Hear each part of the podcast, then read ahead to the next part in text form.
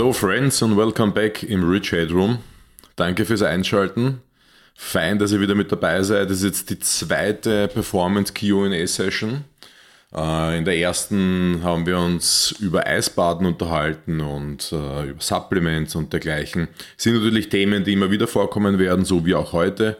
Ähm, es kamen wieder einige sehr tiefgründige Fragen mit hinein und ähm, die, ich habe natürlich versucht, so viel Zeit wie möglich zu nehmen, um diese zu beantworten.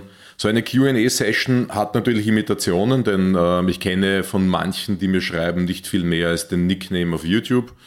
Aber man kann zumindest ein bisschen eine Idee geben. Natürlich muss man immer wieder aufpassen bei diesen Sachen, dass man sich nicht zu weit aus dem Fenster lehnt oder es bei euch zu einer Überinterpretation kommt.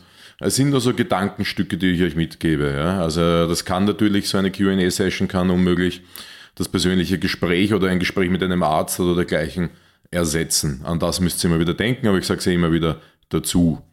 Ansonsten hoffe ich, dass bei euch alles locker ist. Bei mir ist das jetzt mittlerweile schon, denn ähm, ich war vor fünf Minuten gerade noch eben in der Dusche, habe mich kurz kalt abgebraust, also vielleicht ein, eineinhalb Minuten oder sowas, einfach nur munter zu werden. Denn es ist zwar schon Mittag jetzt mittlerweile, aber ich habe heute irgendwie so einen langsamen, gemütlichen Start in den Tag gehabt oder gebraucht. Der Körper signalisiert das ja und dem sollte man dann noch folgen. Das heißt, ich bin so richtig ruhig angegangen, habe ein bisschen auf Blogbeiträgen geschrieben, ein paar Sachen korrigiert und habe mir gedacht, bevor ich jetzt die Aufnahme starte für euch, muss ich ein bisschen eine Aktivität in meinem Körper setzen, habe ein paar Liegestütz gemacht und habe mich dann unter die äh, Brause gestellt. Und de facto geht es mir besser.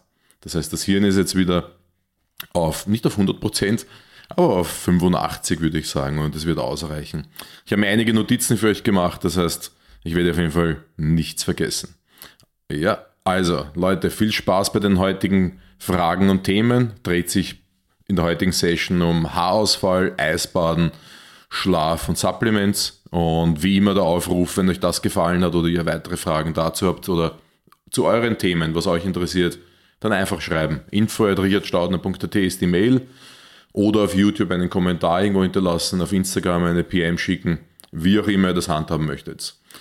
Und bevor wir jetzt reinstarten, noch ein großes Merci an Bitonic Performance. Das ist die Firma, für die ich diese netten Supplements mit deren wissenschaftlichen Team zusammen gestaltet habe. Da geht sehr viel um Performance, Leistungssteigerung, ähm, nicht nur immer im Sinne von Pushen, sondern auch mal um, beim, beim Reduzieren oder beim Entspannen und auch ein Supplement für den täglichen Bedarf. Das heißt, so ein Allrounder der Mikronährstoffe gemeinsam mit Omega-3 und Vitamin D oder das Power Supplement, das mich durch den Winter bringt. Ja. Schaut mal auf bitonic-performance.at. Dort findet ihr weitere Informationen zu den einzelnen Supplements und auch äh, Im Shop könnt ihr dann mit Richard20 mit diesem Rabattcode 20% Reduktion abgreifen. Ist, glaube ich, eine ziemlich gute Ansage von Bitonic Performance. Aber wir kommen zurück zu unseren Performance-Fragen und da wünsche ich euch jetzt viel Spaß. Check the mic and make sure it sound right, boys.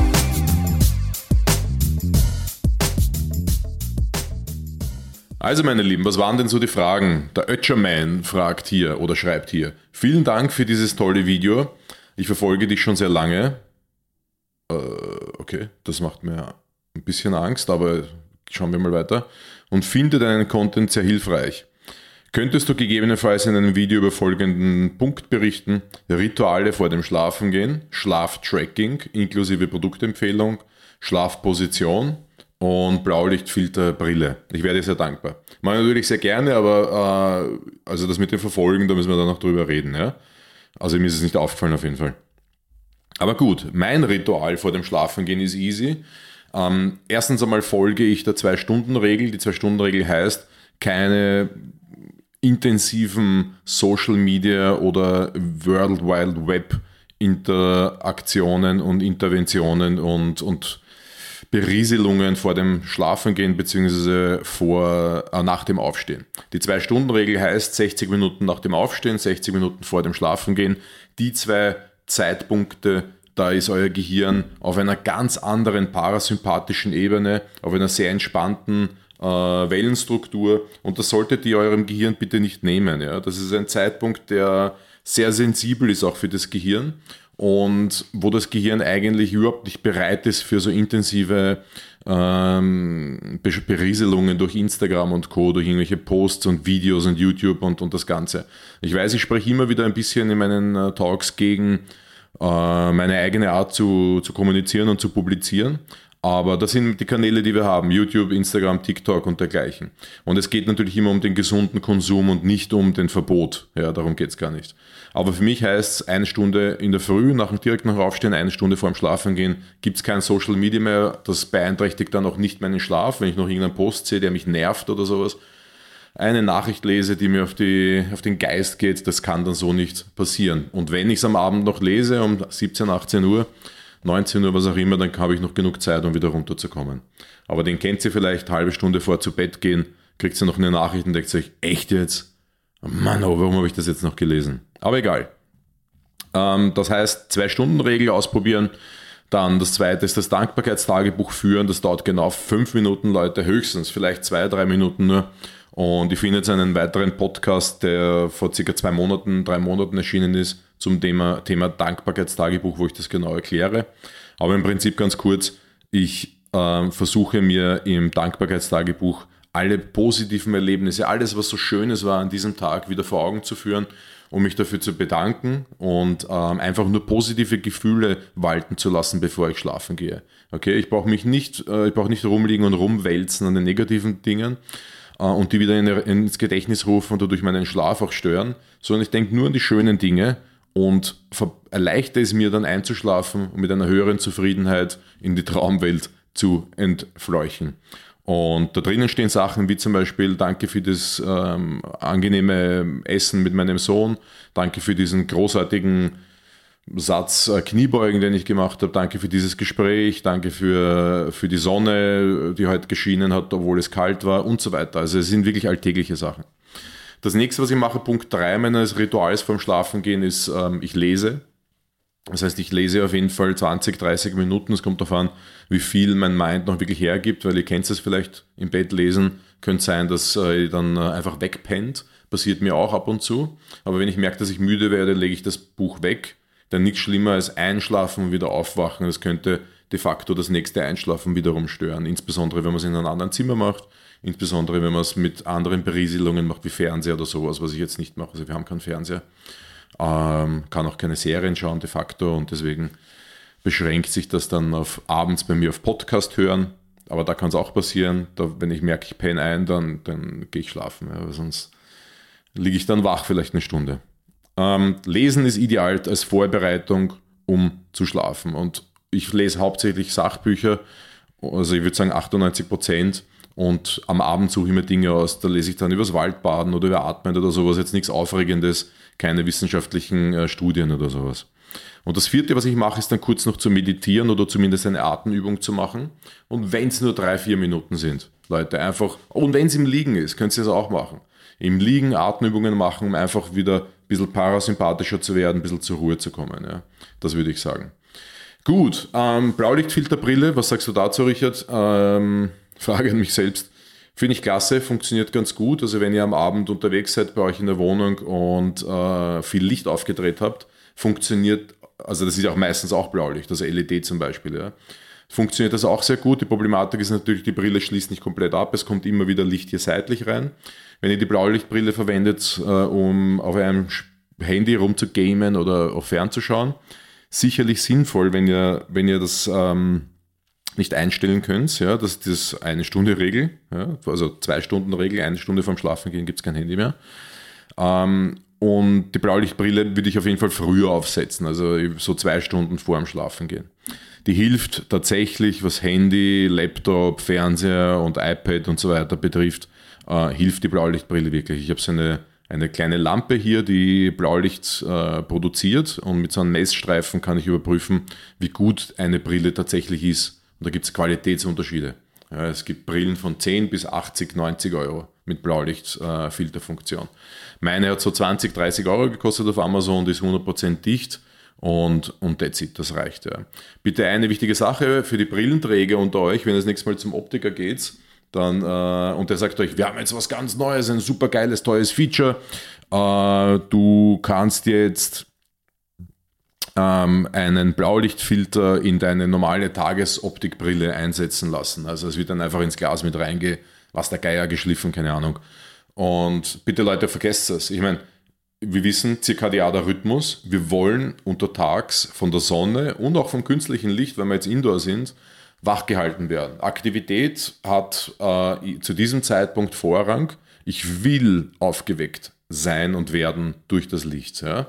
Und wenn ich jetzt dann mit der Schlafbrille, also Schlafbrille mit der Blaulichtfilterbrille rumrenne im Alltag, dann, dann drehe ich mir das einfach ab. Okay, das heißt, das, was ich am Abend nicht will, aber untertags will, würde ich ja untertags auch blockieren. Das macht überhaupt keinen Sinn. Vergesst diese Blaulichtfilterbrillen im Alltag, egal was euch der Optik erzählt von, das ist gut für die Augen bei der Laptop-Arbeit und sowas. Ihr wollt wach sein, okay, erspart sich einen Espresso. Und am Abend setzt ihr dann die, die Version mit Blaulichtfilter auf. Schlafpositionen, was sagst du dazu? Also grundsätzlich Schlafposition, die, die ideale Schlafposition wäre jetzt, wenn du sagst, du redest hier jetzt von physiologisch, äh, die Rückenposition, die, die, die Bauchposition ist jetzt nicht die optimale, hilft aber vielen Menschen zum Einschlafen und danach dreht man sich dann äh, hoffentlich auch weiter um. Seitenpositionen sind, sind auch in Ordnung. Es gibt ein paar Positionen bei Schwangeren oder Herz-Kreislauf-Patienten, wo man aufpassen muss, nur wegen einem Druck aufs Herz oder Druck auf die, äh, äh, Schlagader bei einer Schwangeren zum Beispiel, aber das ist jetzt nicht das Thema. Ich möchte auf was anderes hingehen, auf etwas anderes Lustiges rund um das Thema Schlafpositionen oder Schlafzimmer, Matratzensetting. Ja? Denn äh, wie, wir, wie wir auf die Welt gekommen sind, haben wir bei unseren Eltern im Schlafzimmer geschlafen, die meisten von uns. Und wir wurden irgendwann entwöhnt ins eigene Zimmer gelegt, wenn es eins gab. Und äh, mussten somit von den Eltern weg, von dieser körperlichen Nähe, in die, quasi in die Einsamkeit, in die brutale und ähm, haben eine eigene Decke gehabt, ein eigenes Bett und ein eigenes Zimmer. Ja. Und dann später irgendwann einmal war das cool natürlich, dass man alleine sein darf. Als Baby war es nicht so cool. Und äh, dann kommt es aber zu einer Beziehung und man wächst wieder zusammen. Vom Single-Teenager-Bett mit der eigenen Decke und dem eigenen Zimmer kommt man vielleicht in eine gemeinsame Wohnung und in ein gemeinsames Bett. Und idealerweise, jetzt kommt der Punkt, wo ich das erzähle, zu einer eigenen, gemeinsamen Decke. Okay? Das heißt, gemeinsames Deck, gemeinsame, was? gemeinsames Bett, gemeinsame Decke. Heißt für mich, es ist die Möglichkeit von Hautkontakt. Es ist die Möglichkeit, zusammen zu sein und nicht durch Decken getrennt zu sein. Ja. Das würde eine, eine, ein, eine, eine Produktion oder eine Ausschüttung von Oxytocin unterstützen. Ja. Das ist das sogenannte Partnerschafts- oder Kuschelhormon. Das heißt, schlafverbessernd. Natürlich, jetzt höre ich äh, aus, den, aus den hinteren Reihen Leute schreien, die sagen, ja, das packe ich gar nicht, wenn jemand mich berührt in der Nacht und diese körperliche Nähe, die brauche ich gar nicht. Kurz beim Einschlafen kuscheln und dann, dann weg. Ist okay, wenn das dein Ding ist, wenn das nicht anders geht für dich, ist vollkommen in Ordnung. Ich sage nur eins, die, die Menschheit entwickelt sich sozial, sozial ein wenig in eine andere Richtung. Äh, wir kennen das dann von älteren Leuten, die dann sagen, okay, ist mir zu laut, hat einen anderen Rhythmus, er schnorcht oder was auch immer. Da wird dann auf einmal wieder getrennt. Das heißt, es wird zuerst wird die Decke getrennt, jeder hat eine eigene Decke, dann wird das Bett getrennt, es wird auseinandergeschoben, dass man sich gegenseitig weniger stört. Und dann zeitweise, wenn es äh, bei manchen äh, architektonisch möglich ist, wird sogar das Zimmer dann getrennt. Das heißt, von alles gemeinsam unter einer Decke geht es in Richtung äh, getrennt, weil man will sich nicht stören. Das, das könnt ihr jetzt nehmen, wie ihr wollt. Ich glaube, das ist keine positive Entwicklung. Äh, eine Ehe und eine Beziehung hat einfach den Sinn, dass man ähm, auch die Zeit miteinander gerne verbringt. Und wenn es da ein Problem gibt wie Schnarchen und sowas, dann muss man sich das anschauen, medizinisch, aber auch therapeutisch und, und das lösen. Ja, aber idealerweise sage ich jetzt alles unter eine Decke ja, wird den Schlaf verbessern, wenn ihr das ertragt, ja, den permanenten Kontakt oder so. Und das letzte hast du gefragt, äh, Schlaftracker, oder? Inklusive Produktempfehlung. Also ich erkläre jetzt nur einen, weil das, das der optimale ist, das ist der Uora Ring, also O-U-R-A, äh, kommt aus Finnland und ist eine ziemlich schlaue Erfindung, denn es ist nämlich ein Ring, der ausschaut wie ein normaler Ring und den tragt sie am Finger und das Handy ist draußen. Das ist der Hauptgrund. Das Handy muss draußen sein. Ja? Eine, eine Uhr, die dann in der Nacht vielleicht sogar nochmal leuchtet oder eine, eine Notification weitergibt oder was auch immer. Alleine durch ihre Anwesenheit auf meinem Handgelenk ist das schon für mich störend. und beeinträchtigt meinen Schlaf. Alles andere, irgendwelche lustigen Matten, die man unter das äh, die, die Ding legt, die, das Spannleintuch, das auch äh, Messungen vollzieht. Ja, der Aura Ring ist sicherlich eines der genauesten Produkte, was Schlaftracking betrifft, hat eine der besten Software-Systeme, die ich kenne und zeigt dir wunderbar eine, gibt eine Gesamtaussage über die Schlafqualität, insgesamt Bewertung, plus eine Detailaussage über, wie lange habe ich gebraucht, zu, also Schlaflatenz zum Einschlafen, wie lange war ich im Tiefschlaf, wie lange war ich in der Traumphase. Okay? Das sind so die wichtigsten Informationen. Und dafür brauche ich kein Handy im Schlafzimmer. In der Früh gehe ich raus mit dem Ring synchronisiere mit dem Handy und habe meine Informationen genauso zum richtigen Zeitpunkt. Ja. Handy hat im Schlafzimmer nichts verloren. Eine Smartwatch ist nichts anderes als ein Handy in einer Uhrenform. Hat im Schlafzimmer nichts verloren. Genauso wenig wie Fernseher oder Laptop oder dergleichen. Außer dir ist die Schlafqualität wurscht, dann kannst du das natürlich alles mit ins Schlafzimmer nehmen. Gut. Einnahmezeitpunkt Supplements. Der Coach von Gym 23 fragt, ja genau, wann soll ich Supplements einnehmen? Ähm, also grundsätzlich zum Essen. Wenn etwas anderes draufsteht, es gibt Supplements, die muss man auf nüchternen Magen einnehmen oder vor dem Essen dann, dann steht sie extra drauf. Aber bei, den, bei 90% der Supplements steht es nicht oben oder steht oben zu einem Essen. Und alle Klassiker zum Beispiel, Magnesium, Zink und wie sie alle heißen, auf jeden Fall zum Essen, um äh, auch die, die Zeit im Verdauungstrakt dieser Nahrungsergänzungsmittel zu erhöhen, um somit die Reservationsrate oder die Aufnahmekapazität zu erhöhen. Ja? Dann ähm, wenn es jetzt darum geht, explizit Schlaf oder sowas, ich habe jetzt ein paar Sachen rausgeschrieben, Magnesium, Zink, Glutamin, 5-HTP, das sind so Sachen, die, die den Schlaf verbessern sollen. Wenn du es eine, eine Stunde, eineinhalb vom Schlafengehen nimmst, dann wird das wahrscheinlich auch eine direkte Auswirkung haben auf diese kommende Nacht und diese verbessern. Grundsätzlich, also kannst du machen. Nimm es am Abend, hat, gibt ein besseres Gefühl. Glutamin ist eher ein bisschen beruhigend, auch fürs Gehirn und deswegen sinnvoller natürlich am Abend zu nehmen. Aber grundsätzlich solche Sachen wie Magnesium, da geht es ja hauptsächlich mal in erster Linie bei einem hochwertigen Magnesium darum, die Zellen zu füllen. Das heißt, wenn ich untertags mein Magnesium nehme und damit meine Zellen schön anfülle, wie Magnesium bis Glycinat, ist das ja ratsam von der Qualität her, dann, dann wird auch das sich auf den Schlaf auswirken. Ja? Also der Zeitpunkt ist interessant, aber er ist nicht zwingend notwendig, es zu einer bestimmten Uhrzeit einzunehmen, auch was die Schlafprodukte äh, betrifft. Gilt genauso auch für Sachen, die Muskelwachstum bzw. Muskelkraft oder dergleichen oder ATP-Produktion, also Energieproduktion erhöhen sollen, wie Kreatin. Es ist ja im Bodybuilding die Sprache vom sogenannten anabolen Fenster, was ja ähm, doch ähm, studientechnisch oftmals von, von, von gut, aus guten Quellen heraus widerlegt wurde, sage ich einmal, ähm, dass es dieses anabole Fenster vielleicht existiert, das heißt der Körper nährstoffaufnahmefreudiger ist direkt nach dem Training, aber es nicht wirklich relevant ist. Das heißt, wann ich meine Kreatinportion nehme, ist nicht so wichtig, wie wir geglaubt haben. Okay? Das heißt, ob du das direkt nach dem Training nimmst oder zwei Stunden später zu Hause oder in der Früh zum Frühstück, ist zu 99% wurscht. Ja, ich sage jetzt einmal, ich klammer immer den, den Sport Bodybuilding aus, wo, wo sehr viel Kalorien konsumiert werden müssen, sehr viel Nährstoffe, sehr viel Supplements, wo es vielleicht wichtiger ist, äh, diese schön zu timen, dass man dann nicht auf einmal zu viele Sachen äh, gleichzeitig nehmen muss oder dergleichen. Oder einfach einen Stress hat, wenn man das mit der Zeit gar nicht mehr unterbekommt. Ja. Aber Bodybuilding ist jetzt auch kein Gesundheitssport. Äh, Frank Drabin sagt, Finde ich äh, überhaupt mal einen geilen Namen. Das ist, glaube ich, nackte Kanone, oder? Nehme ziemlich viele Subs, Kollagen, Omega-3, Glucosamin, Kreatin, achte dabei aber nichts auf den Zeitpunkt, hauptsächlich täglich, damit ich einen gewissen Spiegel habe, meine Gedanken dahinter. Gut oder schlecht? Ähm, ja, also es gibt Dinge, die sollte man jeden Tag nehmen, es gibt Dinge, die, die sollte man zu Kur nehmen, quasi für ein paar Wochen, es gibt Dinge, die nimmt man depotweise und ähm, ich glaube halt nur mal bei den Sachen, insbesondere die du aufgezählt hast, dass diese Tageseinnahme die sinnvollste ist, weil Kollagen, Glucosamin und Kreatin und so weiter, das braucht es halt einfach in einer gewissen Dosis eher täglich als in einer großen Dosis unregelmäßig. Also Kreatin ist ein gutes Beispiel, täglich drei bis fünf Gramm. äh, kannst du das ganze Jahr als Kraftsportler durchsupplementieren. Du brauchst doch keine sogenannte Ladephase, kannst du machen, muss aber nicht sein. Gibt es genug Studien, die zeigen, dass es ohne Ladephase genauso gut funktioniert. Es aber dann nur ab und zu zu nehmen, ist natürlich unfein, weil äh, es ein richtig guter Stoff ist für ATP, also Energieproduktion, Kraftaufbau, Muskelwachstum, Regeneration und dergleichen. Also äh, je intensiver dein Sport gelüst ist, umso regelmäßiger sollte auch hier die Einnahme sein.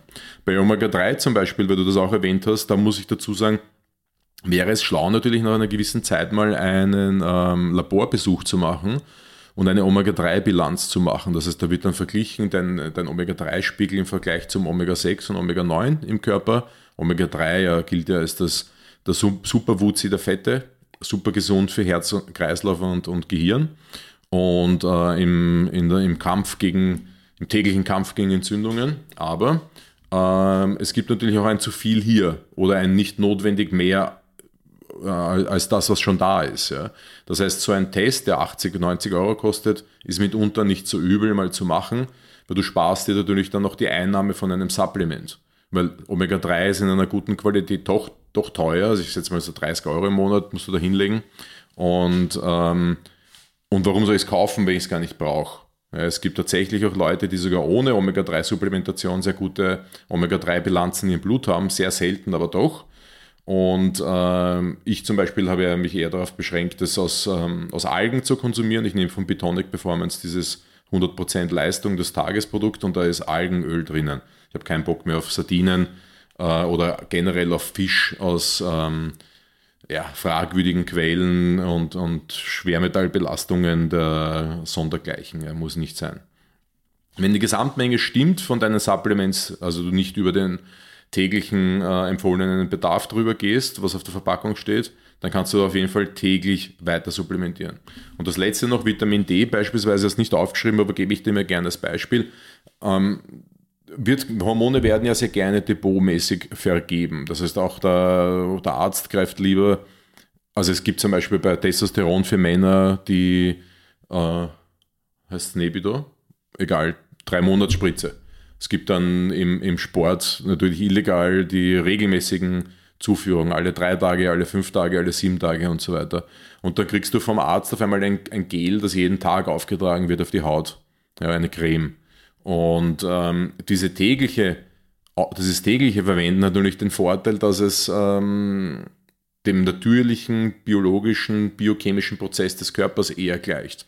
Weil der Körper produziert ja auch nicht in drei Monatsrhythmus ihre Mengen an Testosteron und legt die auf Depot, sondern ja, das ist, unterliegt ja auch einem Kreislauf, einem täglichen. Und dasselbe gilt auch für Vitamin D. Ja, das kannst du auf Depot legen und mit jeder Woche 20.000 Einheiten nehmen aber ich empfehle trotzdem, es täglich einzunehmen. Ja, also das heißt wirklich eher so den natürlichen Zyklus des Körpers zu entsprechen und nicht ähm, unregelmäßig hohe Dosen zu setzen, genauso wie beim Training. Einmal die Woche 40 Kilometer laufen oder fünfmal die Woche 5, 5 Kilometer laufen. Was ist, was ist gescheiter? Aber wir gehen weiter. Der Hannes sagt, hey Richard, super lässige Q&A-Session im Rich Headroom. Danke Hannes. Meine Frage, anders als viele andere, die gerne abnehmen würden, habe ich das Problem, deutlich untergewichtig zu sein. Kalorienintake fällt mir sehr schwer, komme knapp auf 2,2, 2,4 Kalorien am Tag. Äh, groß 1,92, 67 Kilo, 28 Jahre jung. Wie kann ich den Intake steigern, ohne immer vollgefressen, müde und träge zu sein? Ähm, jetzt kämen natürlich die Klassiker, dass man sagt, okay, der, der abnehmen will, der macht Mahlzeitenfrequenzreduktion und ähm, ist sehr gesund und ausge, ausge, ausbalanciert, hoher Protein- und Fettanteil, äh, weil gesund und, und sättigt und so weiter. Und jetzt müsstest du eigentlich das Gegenteil machen. Quasi wie ein Bodybuilder. Die Mahlzeitenfrequenz hoch, die Kohlenhydratanteil auch auf äh, schnelle Kohlenhydrate, die, die dann auch eher wieder hungrig machen äh, viele leere Kohlenhydrate essen, also das heißt Weißbrot auch und, und Zucker und auch Getränke konsumieren, die Kalorien haben, was die anderen ja auch nicht dürfen, was eigentlich ziemlich ungesund ist. Das wäre jetzt so die, die landläufige Beantwortung dieser Frage. Ich habe es mir aber kurz angeschaut, ähm, was den Kalorienintake betrifft bei dir. Und du bist jetzt bei 2,2, 2200, 2400 Kalorien am Tag. Äh, ich habe es kurz durchgerechnet, wenn du jetzt einen Bürojob hast und nicht trainierst, weiß ich jetzt ja nicht, ähm, dann kommst du so auf 2000 Kalorien pro Tag. Ja? Das heißt, du, du bist da drüber. Okay? Wenn du jetzt einen gehenden Beruf hast, das wäre jetzt zum Beispiel äh, im Handel arbeitest oder sowas, und dreimal die Woche trainierst, dann kommst du auf 2800 Kalorien am Tag. Das wäre dann dein Bedarf. Okay? Jeden Tag, sieben Tage die Woche, 2800 Kalorien, weil du einen gehenden Beruf hast und dreimal die Woche trainierst. Wenn du einen gehenden Beruf hast, dreimal die Woche trainierst und dich im Muskelaufbau befindest, befindest, weil du das entschieden hast, du willst Muskeln aufbauen, dann bräuchtest du schon mal 3100 Kalorien. Und jetzt kommen wir zu der Problematik, Richard, äh, ich kann nicht so viel essen und ich werde müde von dem Ganzen. Ähm, ich würde mich mal um eines kümmern, dass der Körper effizient funktioniert und dass du tatsächlich ähm, eine effiziente Energieproduktion hast, dass du tatsächlich eine effiziente äh, biologische und biochemische Arbeitsprozesse in deinem Körper hast. Und deswegen würde ich mich auch mal schauen, dass du vielleicht mit, ähm, mit, mit Nahrungsergänzungsmitteln deine Energieproduktion Produktion ein bisschen effizienter gestaltest. Ja? Das heißt, die ATP-Produktion besser gestaltest. Da soll, man mal, da soll mal die Grundlage da sein, dass das gut funktioniert, weil it's all about energy. Äh, der Körper muss sich eine Gewichtszunahme erlauben können. Das heißt, wenn auch nicht genug Nährstoffe reinkommen, und da sind wir jetzt auch bald gleich wieder bei den Kalorien, aber jetzt hier bei den Mikronährstoffen, da muss der Körper durch eine Entscheidung setzen und treffen. Und du bist jetzt kein, du bist also ein sogenannter Hardgainer, ist schwer für dich zuzunehmen. Deswegen wird der Körper jetzt sicherlich nicht sagen, hey, cool, da kommen jetzt ein paar Nährstoffe und die gehen wir jetzt in die Muskulatur zum Hypertrophieren, zum Muskelaufbau, sondern er versucht natürlich alle anderen Prozesse im Körper zu decken. Meine Empfehlung wäre jetzt, zu supplementieren. Alles, was ATP-Produktion anregt und alles, was Muskelwachstum anregt und alles, was ähm, die Leistungsfähigkeit anregt. Ja. Das wäre jetzt Magnesium, äh, Ribose auf jeden Fall, ähm, Magnesium, Ribose, Q10 wäre auch nicht schlecht. Ja, auch wieder ATP-Produktion ist halt ein, ein, teurer Spaß. Dann äh, ein B-Komplex, ja, ein einfacher B-Komplex, Zink auf jeden Fall auch. Und das war es einmal vorerst. Ja. Das wäre mal ganz schlau. Kreatinmonohydrat würde ich dir auch noch empfehlen, 5 Gramm pro Tag. Und ich gehe davon aus, dass du trainierst. Das heißt, dass du, dass du auch äh, Kraftsport machst oder Muskeln aufbauen willst oder sowas, weil sonst wärst du ja nicht in dieser Community. Und die Frage ist, machst du jetzt auch, das ist die erste Frage, machst du auch Muskelaufbautraining? Und die zweite Frage wäre, wenn das ein Nein ist, warum machst du es nicht? Weil äh, zunehmen mit einfach mit einem Kalorien ähm, äh, Plus würde dann bedeuten, dass du mitunter vielleicht fett wirst. Ja? Und das willst du sicher nicht. Das heißt, es muss auf jeden Fall dreimal die Woche wenigstens Muskelaufbau betrieben werden und es muss auf jeden Fall die Kalorienmenge rauf. Und da, das hilft jetzt leider nichts, auch wenn das unangenehm ist. Es muss, du musst einfach mehr essen. Also idealerweise kommst du auf die 3000 Kalorien. Du brauchst auf jeden Fall eine Mahlzeit mehr pro Tag. Was du machen kannst, ist, findest du in einem Podcast davor, den Power Shake. Der hat 600 Kalorien. Das wären deine 600 Kalorien, die dir jetzt noch fehlen würden. Und der ist leichter zu kommunizieren, zu konsumieren äh, als, eine, als noch eine zusätzliche Mahlzeit. Ja, aber im Prinzip, die ungesunde Variante wäre, Mahlzeitenfrequenz rauf, hochkalorischer essen, Weight Gainer von mir aus mit reinpacken ins, rund um das Training. Das sind diese großen 10 Kilo Sackerl, die du im Sportnahrungsgeschäft kaufen kannst und wo du dir deinen Shake machst, ähm, der irrsinnig viel Kalorien beinhaltet. Das kann man machen und ununterbrochen Proteinshakes äh, konsumieren. Ähm, es ist, es ist nicht die gesündeste Variante. Wir kennen es nicht und das ist kein Coaching. Äh, ich erzähle nur so meine Gedanken, aber die langsamere Variante wäre und die gesündere Variante wäre auf eine gesunde Ernährungsform umsteigen. Ja, das heißt, wo, wo qualitativ Nährstoffe geliefert werden, eine mediterrane Ernährungsform, Paleo oder, oder, dergleichen. Den Power Shake so oft wie möglich einsetzen, aber du musst auf jeden Fall tracken, dass du diese 3000 Kalorien auch wirklich schaffst. Nicht den Power Shake trinken und dann eine ganze Mahlzeit irgendwo weglassen rund ums Training ähm, zu snacken. Das heißt, direkt nach dem Training können auf jeden Fall nochmal 300, 400 Kalorien rein, dass du auch hier wieder zumindest die Makronährstoffspeicher ähm, wieder aufgefüllt hast. Also das heißt Zuckerform, äh, Reis, Waffeln oder dergleichen und eine Banane, wäre schon mal ganz cool. Und zu den, zum Essen und dergleichen und im Training auch immer wieder kalorienreiche ähm, Fruchtsäfte zu trinken. Das heißt, wo die anderen Wasser trinken, trinkst du dann halt einen Apfelsaft oder dergleichen. Ja. Und mit Proteinshakes kannst du auch arbeiten, das mache ich auch gerne direkt nach dem Training, die konsumiere ich halt in Hanf.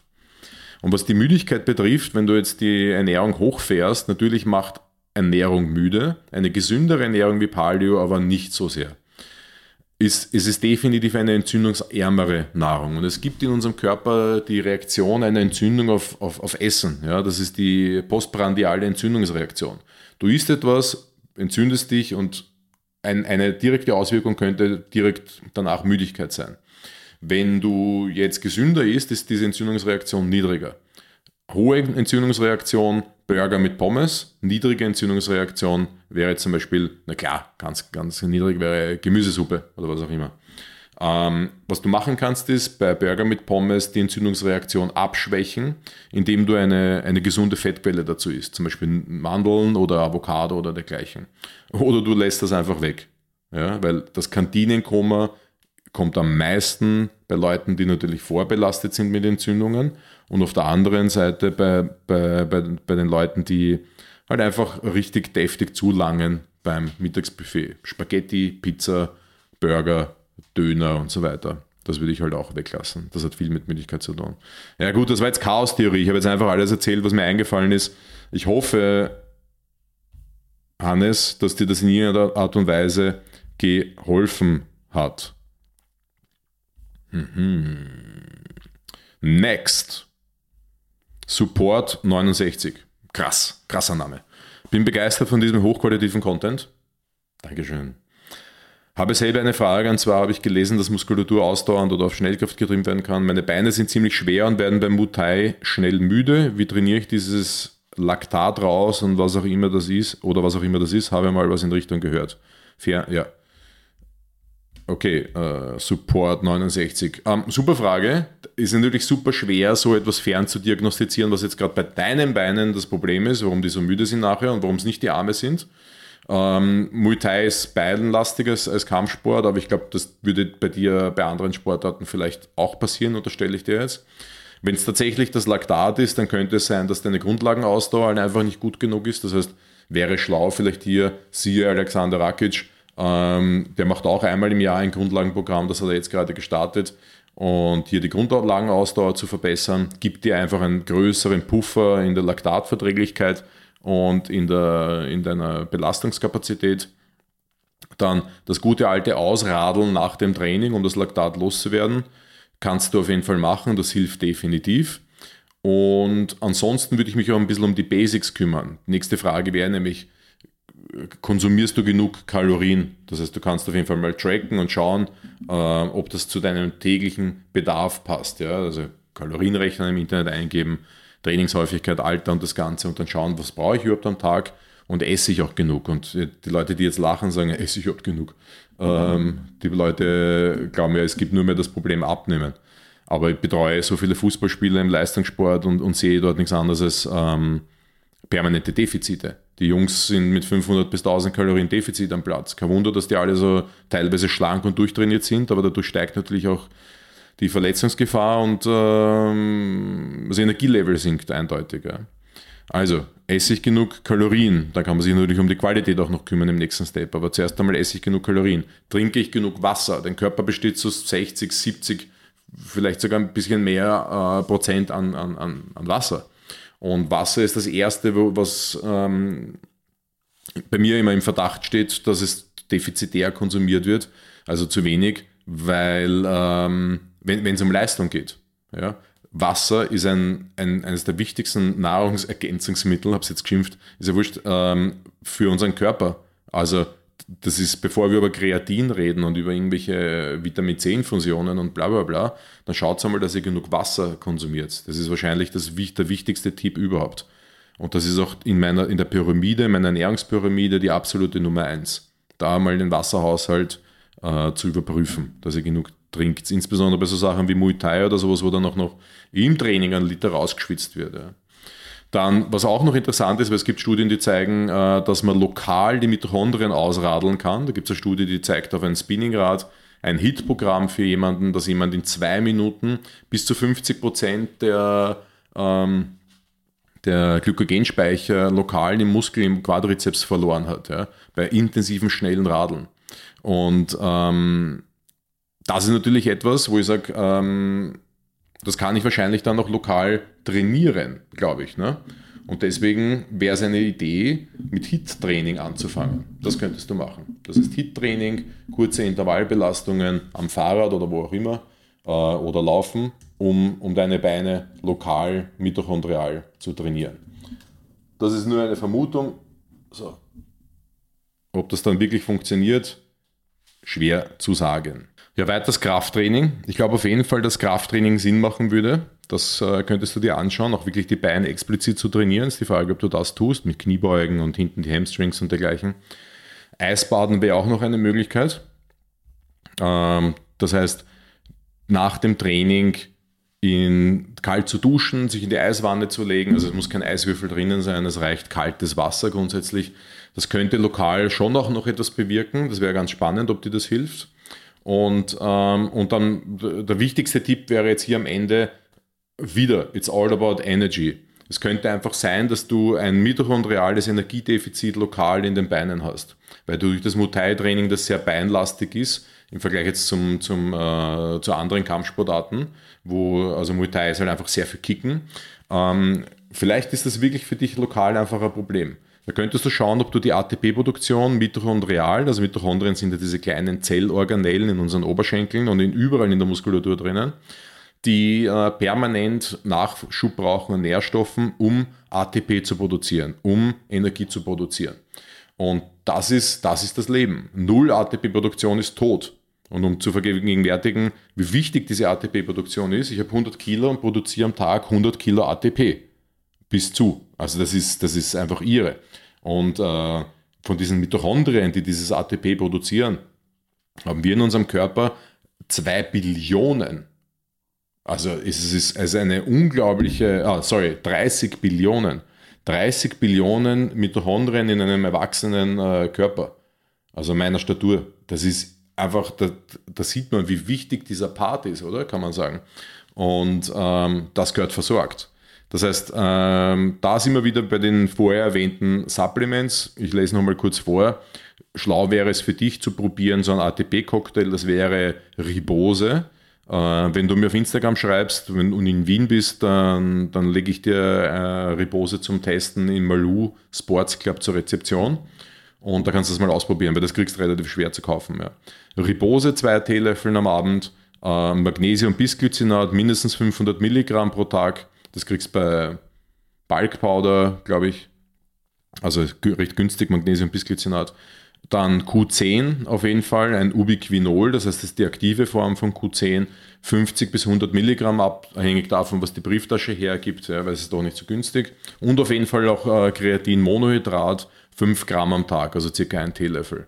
Plus B-Komplex als Kofaktor, dass das alles funktioniert. Das wäre jetzt das Wichtigste, das wäre so ein Quick-Fix. Ich ich glaube, dass das hilfreich wäre in deinem Fall, ja, diese Supplements einmal auszuprobieren, um die Energieproduktion zu steigern. It's all about energy. Gut, gehen wir weiter. Echt guter Content. Hätte eine Frage zu Kreatin. Gerne. Danke auf jeden Fall auch äh, für das Lob. Es gibt eine Studie, bei der herauskam, dass Kreatin den DHT-Spiegel, also Dehydrotestosteron ist das, äh, signifikant erhöht.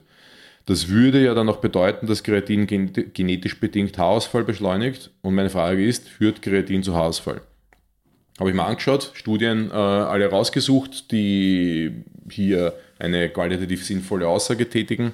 Und ähm, die kurze Antwort ist, aktuelle Forschungsergebnisse weisen allgemein nicht auf Haarausfall durch ähm, Kreatineinnahme hin. Ja? Äh, natürlich wären wie immer mehr Daten sehr wünschenswert. Aber das, was zur Verfügung steht, lässt mich diese Schlussfolgerung tätigen. Ja. Ähm, es gibt diese Studie, von der du sprichst. Kreatin erhöht die DHT-Level. Es gibt diese Studie und es ist natürlich dann auch irgendwo sinnvoll, diesen Rückschluss zu tätigen und zu sagen, aha, Kreatin erhöht die DHT-Level und das äh, führt zu, zu Haarausfall. Nur es ist halt eben nur diese eine, einzige Studie, die, die du gesehen hast, die das sagt. Denn äh, keine weitere Studie konnte diese Ergebnisse äh, replizieren. Ja, es ist wirklich nur diese, ein, diese einzelne Studie. Und keine einzige Studie, die ich gefunden habe, hat in ihren, in ihren Ergebnissen unter den Nebenwirkungen das Thema ha äh, Haarausfall. Okay? Also deswegen würde ich sagen, das ist, das ist nicht stark genug, um das zu unterschreiben. Ja, das, das reicht wirklich nicht aus. Ähm, wenn du eine lange Antwort haben möchtest, ich habe ähm, einen einseitigen Artikel darüber geschrieben. Ich weiß nicht, ob ich ihn noch in den Blog schmeiße, aber ich werde ihm auf jeden Fall, sobald dieses Video rauskommt, auch zu deiner Frage in, in die YouTube-Kommentare hineinkopieren und dann da hast du die lange Antwortversion. Aber das mal die kurze. Ich glaube nicht, dass Kreatin ähm, Ausfall bewirkt und begründe das auf den aktuellen Studien, die so zur Verfügung stehen. Next. Richard. Ich schaue schon seit einer Weile deine Videos. Dankeschön. Und wollte mich einmal für das ganze Wissen, das du zur Verfügung stellst, bedanken. Sehr gerne. Freut mich sehr. Ich habe zwei Fragen, auf die, ein, auf die ich keine Antwort gefunden habe. Ich persönlich mache MMA und gehe jeden Tag trainieren. Äh, was sagst du zum Thema Training äh, plötzlich Eisbaden nach dem Training.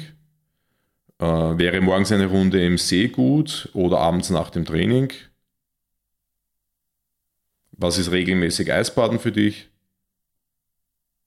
Danke vor allem für die Videos mit Rakic, sehr gerne. Ich liebe es einfach, das zu gucken und hilfreiche Performance-Tipps zu bekommen. Du machst eine hervorragende Arbeit und das höre ich gerne. Keep going, liebe Grüße aus Deutschland. Super geil. Danke vielmals. Freut mich extrem, dass äh, Leute aus Deutschland auch zuschauen und zuhören. Und ähm, äh, danke vielmals für das Lob, für das Großartige. Gut, was ist, also Fragen beantworten. Regelmäßiges Eisbaden, was ist das? Es gibt viele Studien, die zeigen, so Kohortenstudien mit Fragebögen und sowas, die wurden bei Eisschwimmern gemacht. Eisschwimmer sind Leute, zum Beispiel auch in Deutschland, da gibt es Vereine, die Eisbären und die, die Pinguine und die äh, Komodowarane, keine Ahnung. Und die, die treffen sich dann einmal die Woche und gehen dann gemeinsam Eisbaden. Und hier sind positive Effekte festzustellen. Mental, Herzkreislauf und dergleichen, Krankheitsintensität, ähm, wenn man mal eine Grippe hat oder dergleichen. Und die gehen nur einmal die Woche. Ja? Und da halt ein bisschen ausgiebiger, das ist dann nicht so eine Minute rein ins kalte Wasser und wieder heimfahren, sondern die schwimmen dann so eine Runde. Das ist halt was Eigenes, das ist ein Sport, das ist Eisschwimmen. Das ist eine Community. Das ist regelmäßig. Bringt das was? Ganz sicher. Sonst würden sie es nicht machen. Ähm, was weiß ich, wenn ich von Regelmäßigkeit spreche, rede ich aber davon, dass du ein bis dreimal die Woche dich der Kälte aussetzt, äh, entweder in einer Kryosauna, in einem, in einem See, in einem kalten Bach, was auch immer in der Natur oder zu Hause. Die drei Sachen gibt es. Ja, das heißt die technische Kryosauna in der Natur oder zu Hause, ein bis dreimal. Das heißt dreimal die Woche kalt geduscht, zwei Minuten unter der heimischen Dusche in, im verfließten Badezimmer gilt. Täglich zwei Minuten, sage ich, das ist das Erstrebenswerte. Wenn du es schaffst, zwei Minuten täglich unter der kalten Dusche zu stehen, bis zu, dann hast du diese ganzen positiven Effekte auf Immunsystem, Herz-Kreislauf-System, Muskulatur und äh, die mentalen Aspekte für die Schilddrüse und so weiter. All das, was ich in meinem Video ähm, Eisbaden, kostenlose Medizin erklärt habe, beziehungsweise in dem Podcast. Okay? Also ich glaube, das Ideal wäre, jeden Tag 90 Sekunden bis zwei Minuten. Ja. Erholung nach dem Sport, das kommt auf die Disziplin an. Studien zeigen zum Beispiel, dass ähm, nach dem Maximalkrafttraining das Eisbaden nicht so sinnvoll ist. Die zeigen dann, dass die äh, Leute, die nicht Eisbaden waren, aber auch Maximalkrafttraining gemacht haben, ähnlich gute oder bessere Ergebnisse erzielt haben. Nach dem Kampfsport würde ich sagen eher schon, aber die Problematik ist, wenn du am Abend Kampfsport machst. Sagen wir, du bist um 18, 9, 30, 19 Uhr im Gym und dann trainierst du 90 Minuten, zwei Stunden, keine Ahnung, bis du, bis du dann halt fertig bist und, und noch ähm, ein bisschen palabert hast und sowas. Und dann machst du dein Eisbad. Dann ist es schon so spät, dann ist es wahrscheinlich schon 21 Uhr oder sowas. Das ist dann nicht optimal für, den, für das Schlafengehen dann. Ja? Also Eisbaden, der einzige Zeitpunkt, wo ich sage, da solltest du es wirklich nicht machen oder nur wenn du dich selber gut kennst oder weil es so extrem heiß ist im Sommer oder sowas, das ist kurz vorm Schlafen gehen. Okay, aber du kühlst den Körper runter und der will aber jetzt schlafen, der braucht jetzt seine 37 Grad zumindest und ähm, das Nervensystem wird aktiv durch die Kälte, durch diesen Sympathikus-Reiz und dergleichen und ist nicht optimal, würde ich sagen. Ja. Und dann, dann morgens in den See finde ich schlauer. Ich finde sogar, also grundsätzlich in den See immer schlauer. Hätte ich die Wahl, hier vorm Haus ist ein See, und ich kann dort runtergehen jeden Tag in der Früh, so wie ich es in meinem Finnland-Urlaub gemacht habe, schiebe dir vom Van auf, raus, 20 Meter weiter über den Strand ist der See. Da haue ich mich rein, das hat 10, 15 Grad, haue ich mich rein für 10, 15 Minuten. Ja, perfekt, großartig. Hat nicht jeder. Also ist es dann vielleicht die Dusche. Aber Natur geht immer vor. Aber wenn du in die Natur gehst, dann musst du dir auch Zeit nehmen. Da musst du dich entspannen. Da musst du diese, dieses, das Gesamtheit der Natur mit einbeziehen und mit, mit genießen. Denn der Vorteil ist einfach der, dass du dann durch die Natur noch mehr Parasympathikus-Aktivierung hast, also noch mehr Ruhe reinbringen kannst.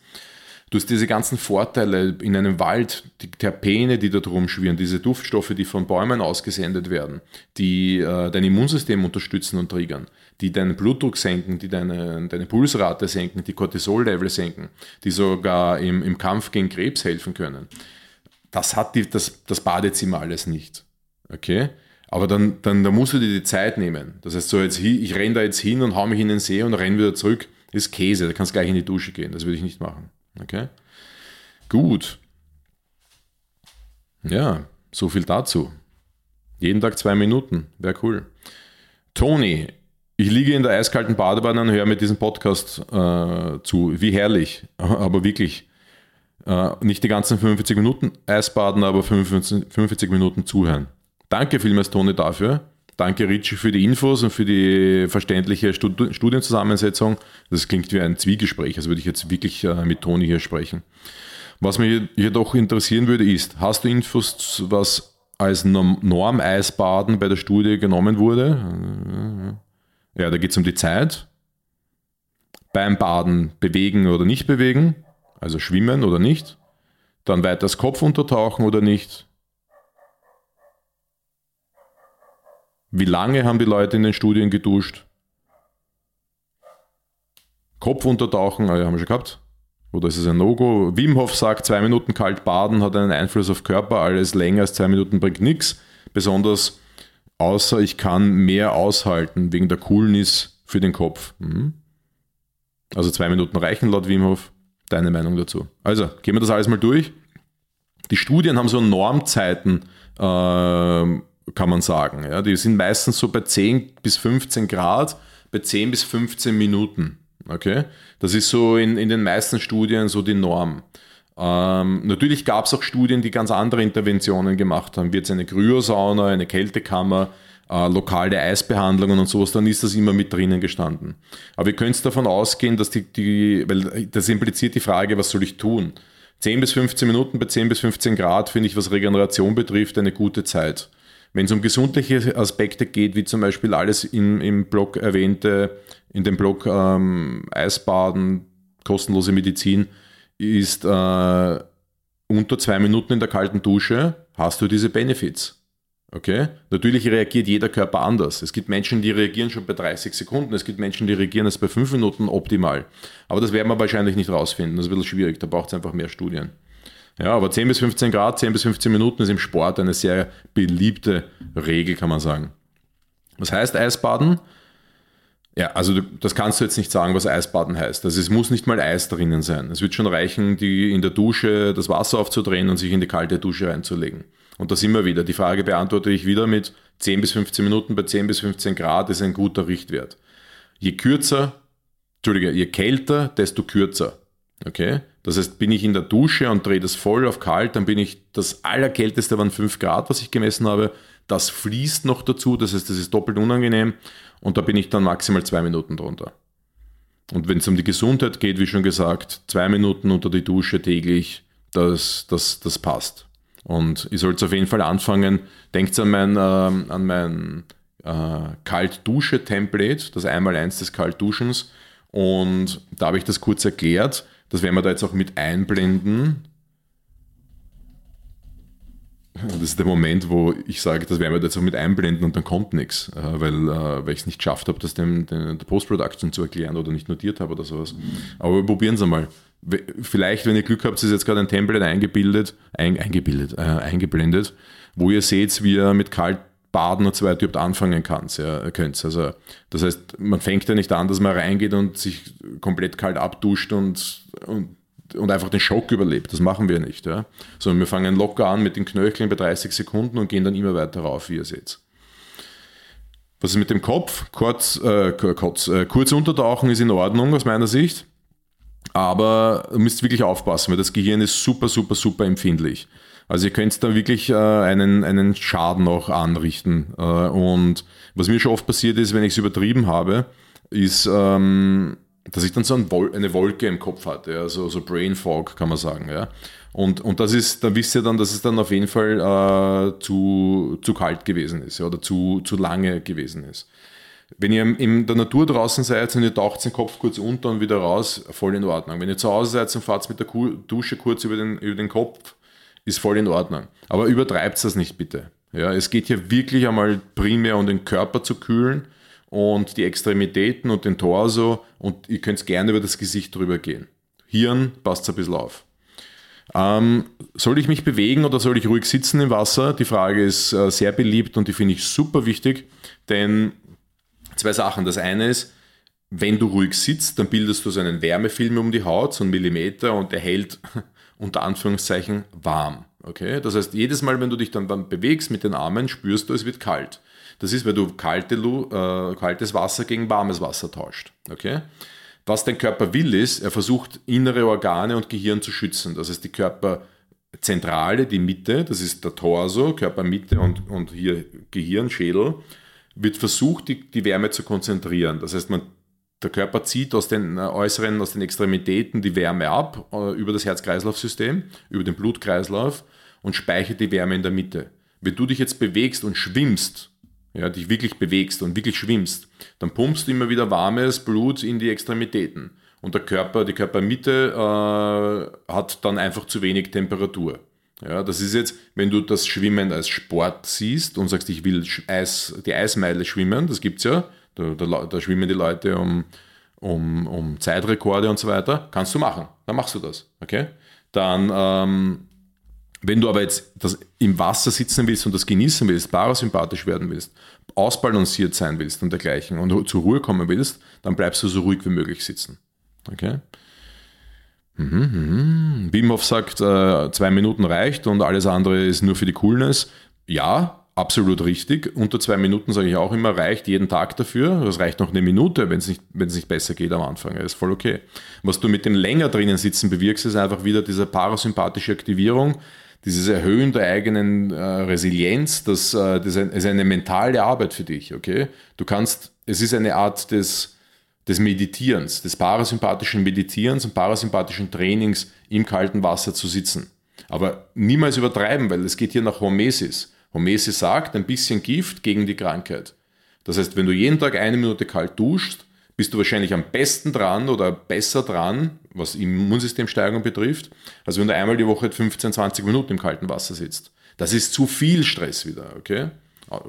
Das muss man extrem lange gewöhnen. Also ein Josef Köberl, ein Weltmeister im, im Eisbad sitzen, äh, muss das auch jeden Tag trainieren. Ja, für mich ist das in, in der Natur sitzen, in der Kälte sitzen in der Natur, das ist für mich Erdung, das ist für mich Entspannung, das liebe ich. Mr. Miyagi fragt, wie sieht deine allgemeine Ernährung aus? Äh, ja, also ähm, es ist schwer zu sagen. Also Kalorien, Protein will er da wissen und sowas, das kann ich dir nicht sagen. Ich tracke nichts, ich äh, verfolge kein System, ich gehe nach Bauchgefühlen und das, was sich gut für mich anfühlt. Äh, ich messe es überhaupt nicht. Ich bin Flexitarier, ich esse zwei bis dreimal die Woche sehr hochwertiges Fleisch, aber eben dann selten. Fix mal keine, keine Wurstwaren und sowas, kaum noch Fisch, weil mir das einfach schon mittlerweile zu gefährlich ist und mich schon richtig traurig macht, wie gefischt wird. Äh, Omega-3 supplementiere ich über Algenöl von Bitonic Performance. Ich esse drei bis fünf Eier pro Woche. Ich, an meiner Haut sieht man das, dass ich Eier vertrage ich nicht so gut, also Eiweiß nicht, Eigelb schon. Deswegen äh, habe ich das reduziert, weil früher waren es zwei, drei Eier am Tag. Ich esse Pseudogetreide, das ist kein normales Getreide, kein Weizen und sowas, sondern nur Buchweizen, Quinoa, Amaranth und Hirse. Ähm, ich esse keine Milchprodukte, außer nur pflanzliche Nussmilch, Kokosmilch und solche Sachen und auch deren Joghurt-Varianten. Ich esse gern Humus, weil wir den selber machen und das ist eine gute Art, wieder Proteine reinzubekommen und ein bisschen Hülsenfrüchte zu tanken, weil ich die so jetzt nicht so oft koche oder esse, das mache ich nicht so.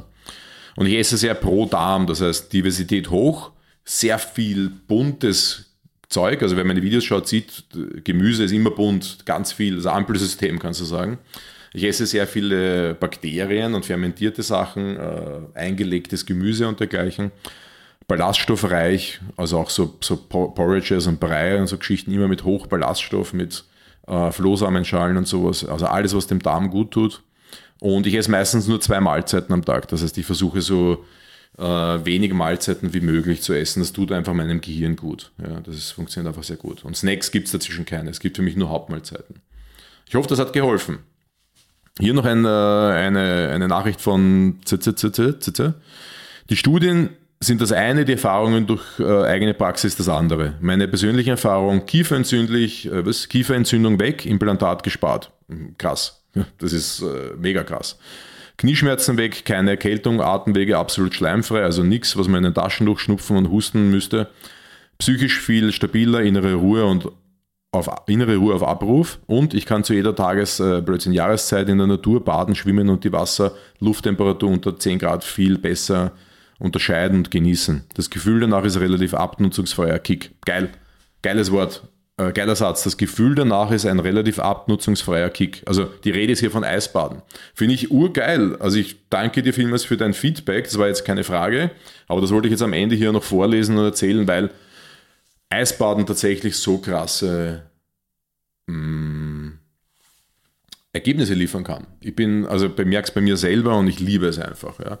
Aber war schon wieder keine Frage. Leute, jetzt aber wenn ihr eine Frage habt, dann schickt mir die auf Instagram, über die Personal Messages, auf YouTube, in die Kommentare, per Mail auf info.richardstaudner.at. Und noch viel wichtiger ist, macht jetzt einen Screenshot von diesem Beitrag und äh, schickt es an Freunde weiter, postet den auf Instagram, taggt mich, äh, Richard Staudner, und ich werde es reposten und so weiter. Wir müssen ein bisschen Lärm hier machen, dass ich mit diesem Podcast auch äh, eine gewisse Reichweite äh, erlange, weil es ist so viel Arbeit, aber ich mache so gerne und brauche da ein bisschen eure Hilfe dazu natürlich. Ja. Ansonsten wünsche ich euch einen großartigen Tag und vergesst nicht hier jetzt noch den Like-Button zu drücken, bevor ihr zum nächsten Video wechselt. Bis bald, meine Lieben. Bye, bye.